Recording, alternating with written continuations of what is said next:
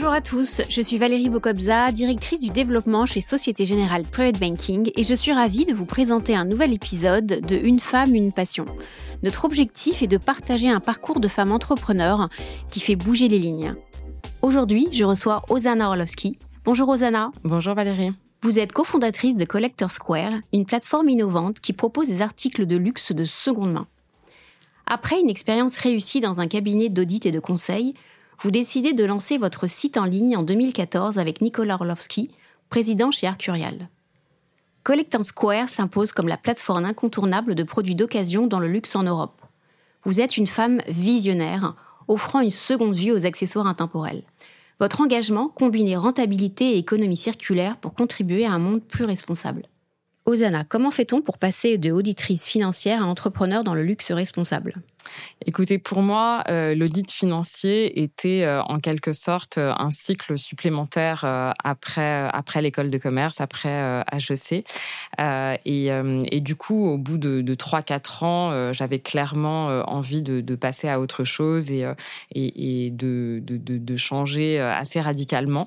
et l'entrepreneuriat me tentait énormément et, c'est finalement donc mon époux Nicolas Orlovski qui m'a aider à, franchir le pas euh, euh, et, du coup à me lancer à ses côtés dans cette dans cette aventure.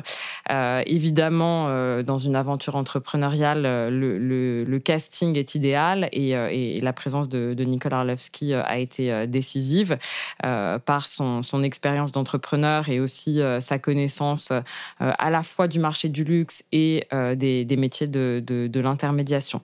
Et puis voilà, je pense que pour, euh, euh, franchir euh, le cap, il faut se faire confiance et puis se, voilà, se, lancer, parfois sans trop réfléchir. Merci Odana. Protéger la planète en reliant l'économique et l'économie circulaire, c'est une vocation chez vous? Écoutez, je pense que euh, on réfléchit de plus en plus à notre, euh, à nos comportements, à euh, notre façon de, de, de consommer au regard des enjeux d'environnement et, et, et, de planète. moi, j'y suis sensible, mais je remarque, ben, même auprès de nos clients, que c'est vraiment des, des, des, des, préoccupations qui sont qui sont très larges, très profondes. Et l'axe de la durabilité, en effet, me, me semble essentiel. Avec Collector Square, finalement, on a vraiment choisi euh, de nous concentrer sur euh, des objets qui ont euh, un cycle de vie long et, du coup qui permettent différentes vies. Et, notre modèle Collector Square, c'est d'offrir la possibilité à ces objets-là d'avoir différentes vies, donc à travers la, revente. Et, finalement, c'est grâce à cette fluidité que ces pièces deviennent des pièces d'investissement.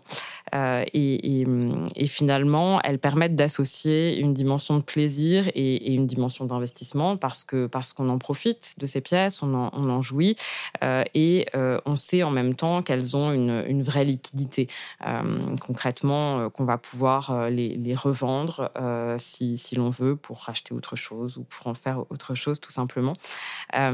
et, et, cet axe de, de durabilité est vraiment essentiel on a aussi choisi de euh, prendre le chemin de la durabilité dans le développement de notre entreprise euh, à travers euh, notre, notre, modèle très notre modèle de business puisqu'on est nous une entreprise rentable depuis deux ans et qu'on a choisi certes de, rechercher un, maximum de croissance. On a une croissance entre 30 et 40% mais en même temps on a une croissance qui est une croissance raisonnée euh, et avec des investissements qui sont euh, toujours, euh, toujours orientés par des logiques de, rendement et, de rentabilité.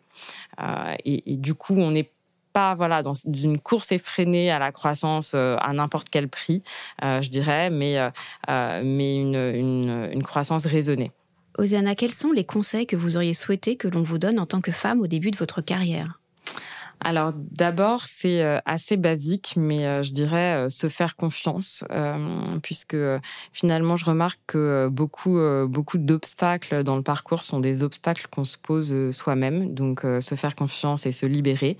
Et le deuxième, c'est vraiment accorder beaucoup d'importance à l'humain.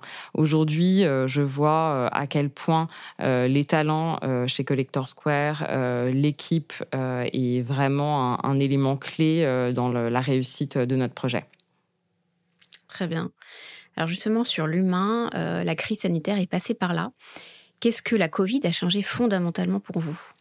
Pour nous, c'est surtout au niveau de notre activité et de nos clients euh, qu'on a vu euh, qu'on a vu des, des, effets. On a euh, clairement constaté une accélération de la digitalisation de notre activité, même si notre activité a toujours été majoritairement web, majoritairement digitale, entre 70 et 80 avant le Covid. le Covid a vraiment accéléré et levé des obstacles de clients qui étaient moins habitués au e-commerce. On a fait euh, même un record de vente euh, en vendant une montre euh, près de 90 000 euros, une montre Patek Philippe 100% en ligne à un client qui ne l'avait pas vu. Donc c'est, on a vu que ça a été un, vrai accélérateur. En interne, finalement, dans notre dans notre organisation de travail, la Covid a, a pas changé grand-chose dans la mesure où on, a un métier de commerce et la plupart de nos équipes sont euh, en contact avec les objets, les clients et euh, la présence physique est nécessaire. En revanche, euh, on a, ça nous a aidé à mettre en place des outils pour communiquer plus facilement et plus efficacement, notamment à distance parfois. Merci Osana, Société Générale Private Banking vous remercie pour ces échanges et je vous donne rendez-vous pour un prochain podcast Une femme, une passion. Merci, au revoir.